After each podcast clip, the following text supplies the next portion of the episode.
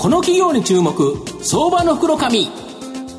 このコーナーは企業のデジタルトランスフォーメーションを支援する IT サービスのトップランナーパシフィックネットと東京 IPOIR ストリートを運営する IR コンサルティング会社フィナンテックの提供を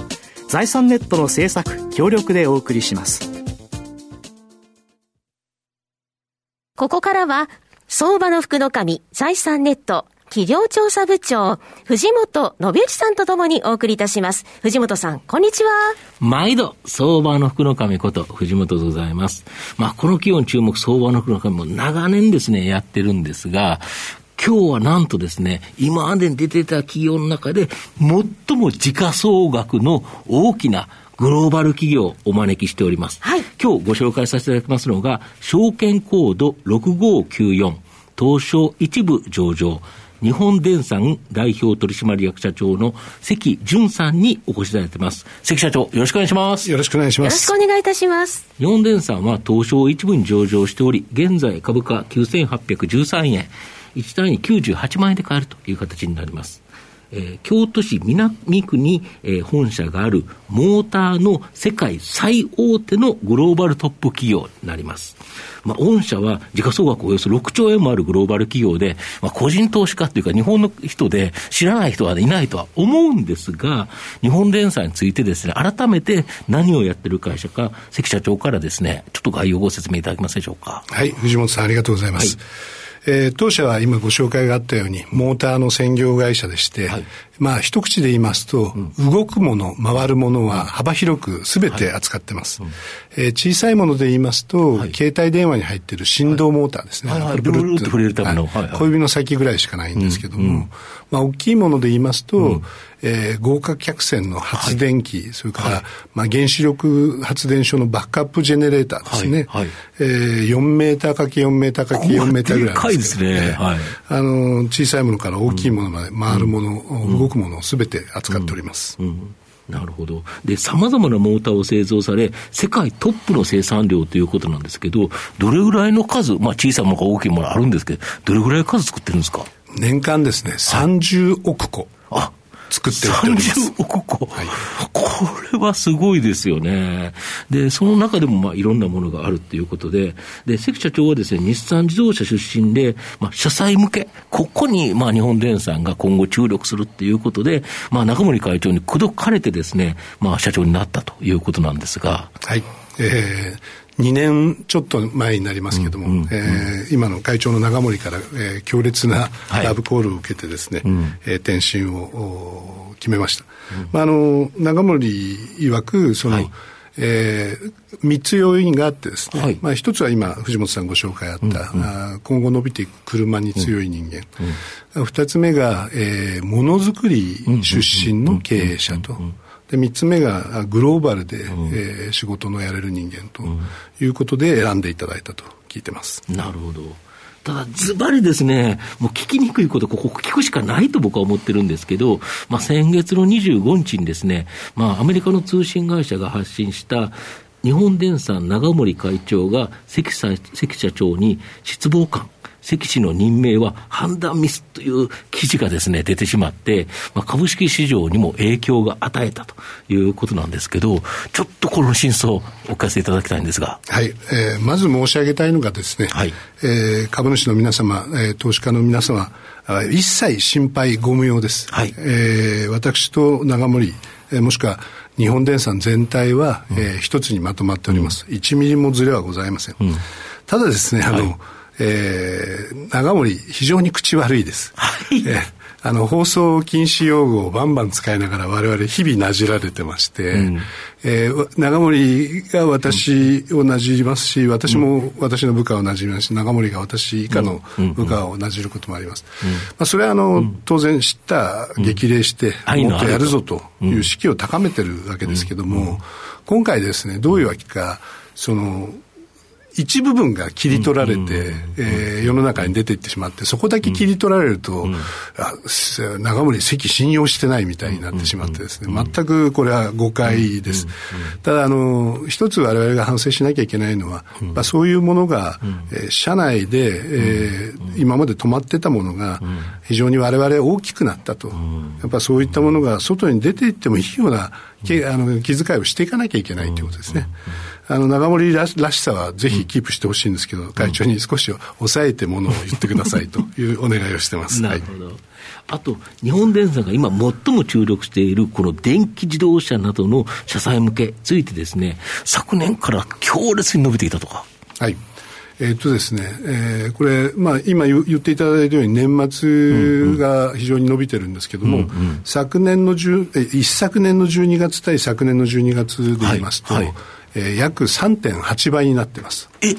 その30%とか40%じゃなくて、3倍、4倍と。そうですね。まあ、伸びの部分だけで280%伸びてるということですね。これはあの中国が主体ですけども、うんうん中国の市場の伸びが200%ぐらいですから、まあ、それをはるかに超える伸びをしております。なるほど。だから市場が伸びてるというのもあるけど、当然その中で日本電産のシェアが一気に上がってるということですか？そう言っていただいて、語弊はないかと思います。なるほど。はい、あと中国では、なんか電気自動車っていうとテスラのイメージがあるので、すごく高いっていうのがですね、日本の感覚ではあるんですけど、なんか50万円を切るような低価格の電気自動車、これが今人気だとか？そうですね。あの中国もヨーロッパも、電気自動車の伸びが非常に大きくて、うん、両マーケットとも同じような特徴があってですね、うん大型の SUV と非常にコンパクトな、はいまあ、あの日本でいうと軽ですね、はいはいはい、A セグメントの車が伸びてます、うん、特に今言っていただいた中国のあの50万円を切る車っていうのは、うん。うん、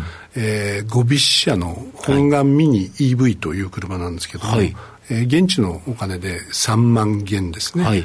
今あのそのまま日本円に直しますと46万円とか47万円ぐらいだと思うんですけどもこれが飛ぶように売れてまして、うんえー、売輪車が作れる量が販売できる量、うん、なるほど、月に4万台程度作ってますけど、うん、全部売れて在庫が全くないという状態ですね、これ女性に人気だそうですね。そうですね。あの若若い人それから女性に人気で、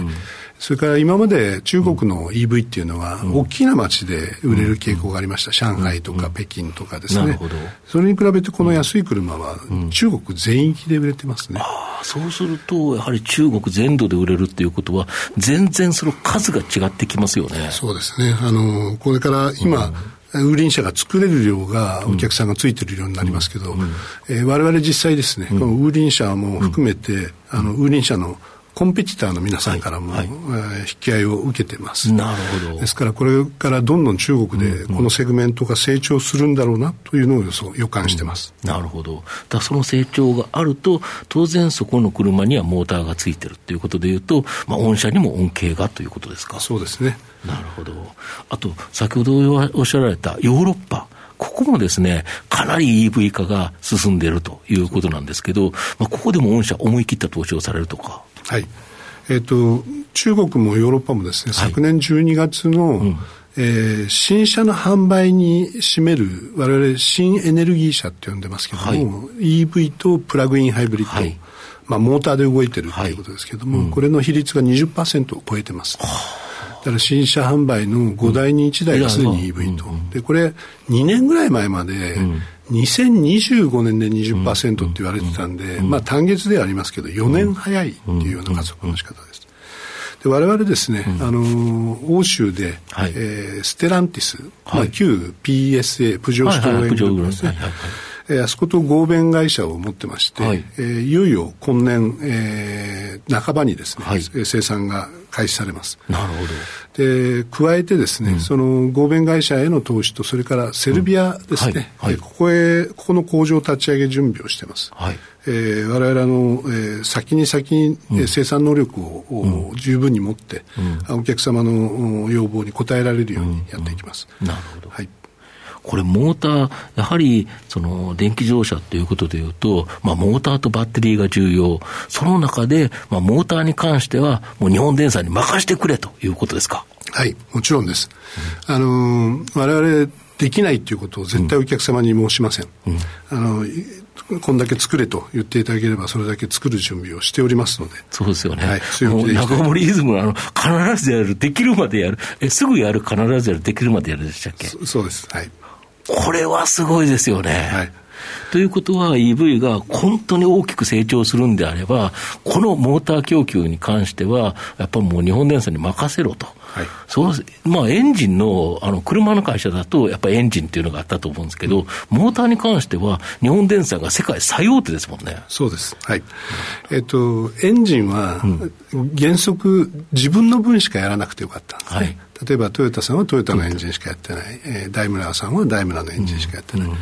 でモーターになって、うん、えー、そういう障壁が取れて標準化がしやすくなって、うん、えー、モーター屋さんがモーターを作って皆さんに供給するっていう状態ができます、だから非常に大きなマーケットシェアが取れるというチャンスを迎えていると思ってます。なるほど御社の今後の成長を引っ張るものを改めて教えていただきたいんですが。はい。えー、3つございます。はい。まず1番目が、今ずっとお話しいただいた、うん、えー、電気自動車用のトラクションモーターですね。はい、え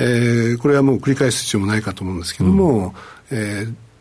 地球上で年年間約1億台ぐらいの新車の需要のあるものが全部置き換わっていくと、はい、もう需要が約束されているセグメントでございます。うん。うん。二つ目が、はい、えー、ACI と呼んでますけども、はい、ACI。アプライアンスコマーシャルインダストリーということで、はい。か家電用のモーター、はいはいはい、商業用のモーター、はい、それから、えー、工業用のモーター、はい、ということですね。はいえー、ここもが今非常に大きく伸びてます。なるほど。で、これはあの、モーターの高効率化っていうのをお客さんが求められていて、それに我々のモーターが合致していると。うん。特にですね、うん、この中の工業のところで、はい、バッテリーストレージっていうビジネスが非常に伸びてます。はい、これは非常に大きなバッテリーをですね、うん、えっ、と、夜間の低料金の電気を蓄電して、えー、昼間売っていくというですね。で最後あの、最近話題になってますけど、工作機械ですね。はい、はい。えー、昨年8月、三菱重工から工作機械部門を買収しまして、はい。えーえー、日本電産マシンツールという名前にしました。それからこの今月の1日に OKK 社の買収を終えまして、え吸収しております。うん、えー、今後ともですね、この工作機械部門へ、うん、えー、の進出をさらに加速したいと考えております。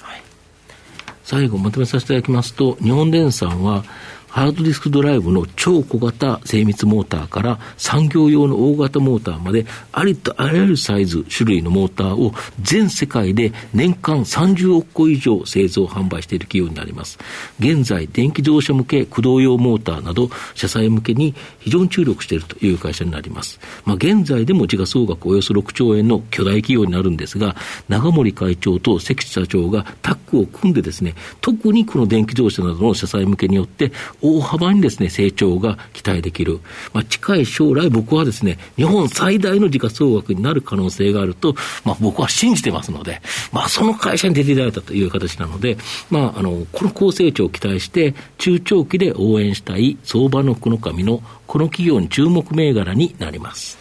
今日は証券コード6594東証一部上場日本電産代表取締役社長の関淳さんにお越しいただきました。関さん、藤本さん、ありがとうございました。ありがとうございました。どうもありがとうございました。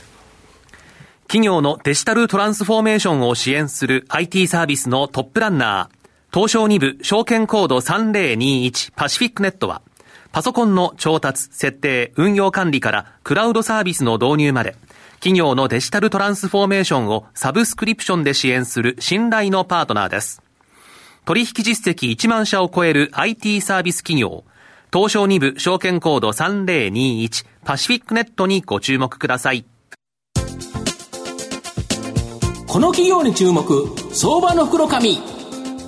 このコーナーは、企業のデジタルトランスフォーメーションを支援する IT サービスのトップランナー、パシフィックネットと、東京 IPO、IR ストリートを運営する IR コンサルティング会社、フィナンテックの提供を財産ネットの制作協力でお送りしました。